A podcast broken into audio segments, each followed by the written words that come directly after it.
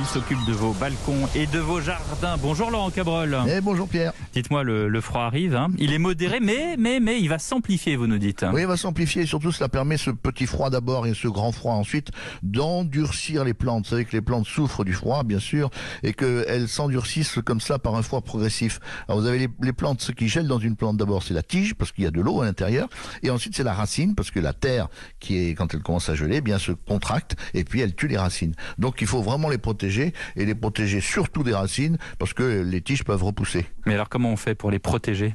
Ben, on les protège avec euh, des, des, des, soit alors vous mettez simplement de la paille si c'est ça tout dépend de l'endroit où vous êtes dans votre jardin. Et puis ça genre- dépend de la plante, évidemment. oui, voilà. Tenez, bonne question, bonne question. Alors, je vais vous donner déjà le nom des plantes qui résistent bien au froid. Les chrysanthèmes, les campanules, les cyclamènes, ils sont sur les, dans les cimetières, les tulipes, les pensées, les arbustes qui résistent bien au froid, le buis, le hou, le rhododendron, les grimpantes, la clématite et la glycine. Ça, ce sont des indications pour vous, chers amis, qui avaient envie peut-être de les protéger. Celles-là, on peut peut-être s'en passer. On peut s'en passer parce qu'elles vont bien résister au froid. Maintenant, celles qui sont très sensibles au froid, qui vont vraiment souffrir, allez, je vous le donne tout de suite. Le bégonia, le ficus, le sympholia, l'anthurium et l'hibiscus, qui sont quelques-unes des fleurs qui ne résistent pas. Et en général, les plantes qui viennent de- des tropiques sont celles qui souffrent le plus. Bon, maintenant, vous savez, celles qui souffrent, celles qui souffrent pas.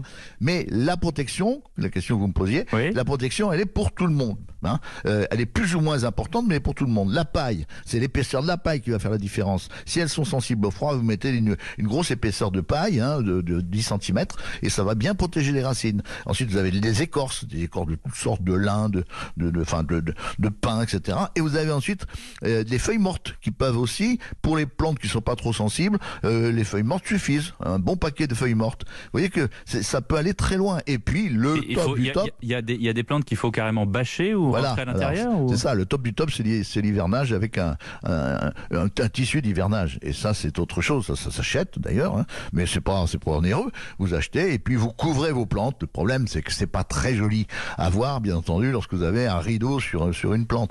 Alors, euh, C'est pour bon, un temps, il faut se dire que oui, c'est pour voilà, un temps. Voilà. Sinon, les, les feuilles ou, ou, les, ou les écorces, c'est sûr que c'est beaucoup plus discret. Alors, on a parlé des rosiers il n'y a pas très longtemps. Qu'est-ce qu'on fait justement là pour les rosiers face au froid? Ben, le rosier, justement, je voulais en parler parce que face au froid, il y a une attitude très simple à avoir. Vous, sa- vous savez, quand vous achetez un rosier, on en a parlé Un cabrol. oui. Euh, un cabrol par exemple, vous, vous le plantez, bon, et puis il y a ce qu'on appelle le point de greffe. Le point de greffe, c'est un bourrelet qui se situe entre les racines et la tige. C'est un petit bourrelet de, le tronc d'un seul coup, le petit tronc du rosier, hop, il devient il- comme une bague. Eh bien, c'est c'est là que vous allez le protéger. C'est-à-dire que s'il va faire froid, vous mettez de la terre pour que le bourrelet soit protégé. Si le- les températures radoucissent, vous enlevez la terre pour que le bourrelet soit à l'air libre. Voilà. C'est aussi bête que ça, mais c'est un petit truc qui permet justement de protéger les rosiers du, du, du gel. Mais Euh, le, le rosier résiste quand même assez bien. hein. Mais c'est bien d'avoir vos conseils, justement, cette période où la froidure va commencer à nous gagner. Merci beaucoup, Laurent Cabrol. À plus